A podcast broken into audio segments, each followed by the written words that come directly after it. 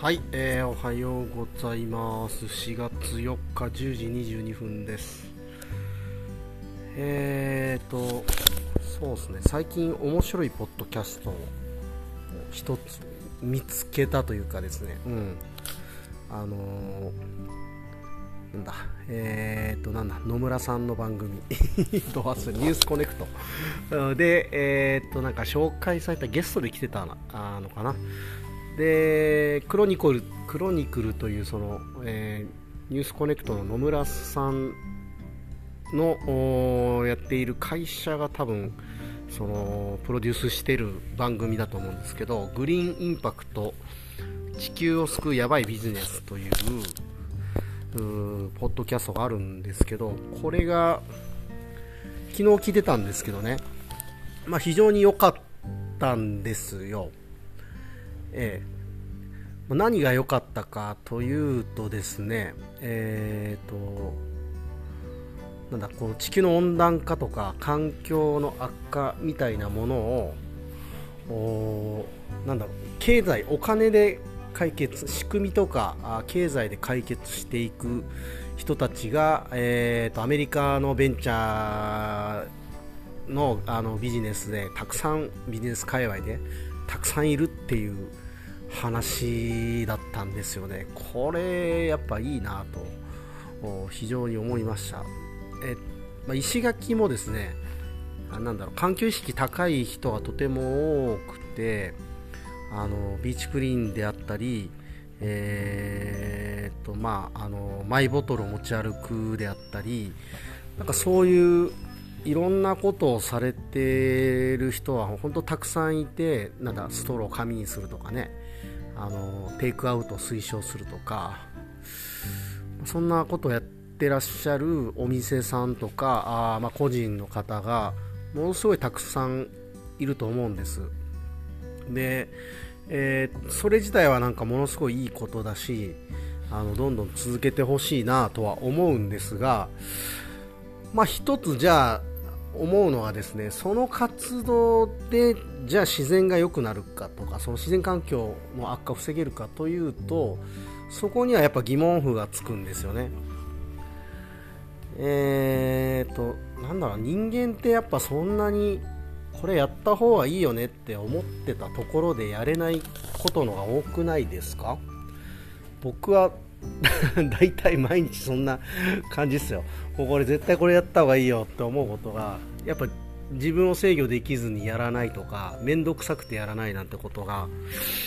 多分にあるんですが、えー、っとこれって普通のことだと思うんですよ。でこれは全く同じ構造でこの例えば環境に対しても同じことが起こっているんじゃないかなと思うんですね。こう意識して行動できる人っていうのは、えーまあ、よっぽどその環境に対して思うところが強い人なのか、えー、まあ、自制心が効く人なのか自分の正義感にすごいなんだ正直に動ける人なのか、まあ、そういう人たちだと思うんですがまあ言っても多分どうやろう。人類の1割2割ぐらいじゃないですか。多くても。まあこれ国によっても多少その差は出るかもしれませんがそこまでなんだろう多くの人を啓蒙してみんな道徳的でみんな自制心があってっていうような 教育とかあとはなんかそういううーなんだ雰囲気作りっていうのは非常に難しいと思うんですよね。で全ての地域ではまあまずなんだろうちゃんと適用できないというかそういう感じがするんですよ。でもなんかそのね環境系で今頑張ってらっしゃる方って一生懸命啓蒙しようとしてますよね。あのなんだろうえっ、ー、と道徳心的なものであったりとかなんかそういうものをこう一生懸命啓蒙して活動する人を増やそうとしているんですが人間はやっぱりそこまでなんだろうなあの素晴らしい 生き物ではないと思うんですね。やっぱ自分の欲みたいなものに負けたりすることはたくさんあるだろうし。うん。なので、あのやり方としてはねあの解決はできないと思うんですね。そのスタンスでずっとやってたらその啓蒙とか道徳心みたいなものにこう希望を抱いてそれをみんなにこう訴えかけていくっていうのはおそらくなんだろうなそんなにうまくいかないというか、まあ、仮にうまくいくケースがあったとしてもその賞味期限みたいなものってかなり短いんじゃないかなと思うんですよね。長く続かない、うん、そこでですよ。そこでさっきの話に戻るんですがそのアメリカのこうベンチャーあスタートアップのベンチャーとかが、あのそういう環境問題に、えー、乗り出してですね。でちゃんとお金も回る仕組みを作るみたいな風にやっていくその商売としてやる、うん、やらないと損だよみたいな状況を作り上げてしまう。こっちの方が、ま、なんか圧倒的に社会を動かしそうな気がしませんかねなんか。その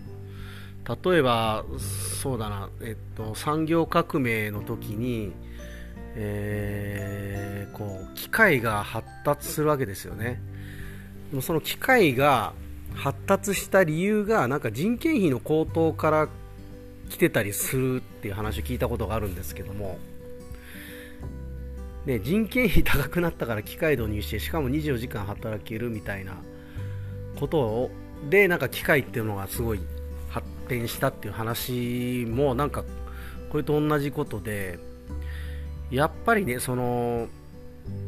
なんだろうメリットとかなんかそういうもので人はなんか駆動するしその駆動のスピードが速くなるというか進化のスピードが速くなるというかですね。えー、まあまあ技術的な進化ですけどね。人間的進化はもう何千年も前からないんだと思うんですが、まあ、そういうなんすかね世の中を動かす技術みたいなものを進化させるにはやっぱりそのまあ分かりやすく言うとお金ですよね。お金が儲かる。まあそのすごいメリットがあるわけですよね。現代ではお金をたくさん持っていることのメリットみたいなものがやっぱあったりするわけで、まあ、そこでねやっぱ駆動させる方が全然なんだろうな。うまくいくと思うんですが、まあ、それにはねでもやっぱ結構難しさもあってやっぱそういう技術や知識マインドがある人がこういるというのもすごい大事だし仕組みみたいなものも大事だと思うんですがうーんなのでねなんかこうこのグリーンインパクトっていうこのポッドキャストをあの聞いてて、うん、この路線だったらもしかしてもう結構俺の中で諦めがありましたよね。もう自然環境なんかもなんだろう人間の技術で良くなるなんてことはないんじゃないかっていうふうに思っていたけどももしかしたらこういう路線で頑張る人たちがまた何かイノベーションを起こしてこう世の中が変わっていくっていうのはあり得るかもなとちょっと想像できたんですよ。はいで逆に言うとそのやっぱ啓蒙には限界があるなというふうにすごい思っていてこう石垣のことに関してもですね、まあ、例えばそのなんだ生ゴミの堆肥化みたいな話で言うとうーんそれで儲けるというよりはそこに罰則が加わるっていうのは確かアメリカのどっかでの州とかでその生ゴミをもうゴミとして出しちゃいけないみたいな法律が確かできたみたいな話があったと思うんですが、まあ、そういうのも要するに罰則として作ってしまってそれをやらないとデメリットになる。要するにマイナスになっちゃうよ。ってまあ、これも一つですよね。その方法としては。うん。まあ、やらないと損するんでやるという、まあ、そういう形なんで構造的には一緒なんですが、うん、っていうとだ日本でもこう生ゴミ減らしてその生ゴミっていうのは重油をぶっかけて燃やして処分してるわけで、えー、まあ、そういうことを減らせば、まあ、二酸化炭素の,、ね、あの排出量も減りますよね言ったらね。だその法律として生ゴミ捨てるの禁止みたいな風にするまあ現実的ではないですよ都市部では特に、うん、だけどそういうのをすることがもしできるのであればあのゴミも減るしそれを堆肥にする仕組みとかから流通に回せたらねまたその肥料自給みたいな話にもなるんですが、まあ、この辺はねちょっとあのえー、っとどうなっていくのか想像もできないので、まあ、深く話をすることはできないんですけどももしそういうになったらね、えー、また違う世界にはなるのかなという気はするしだそこでもそこを駆動させるのはきっとその善意とかそうし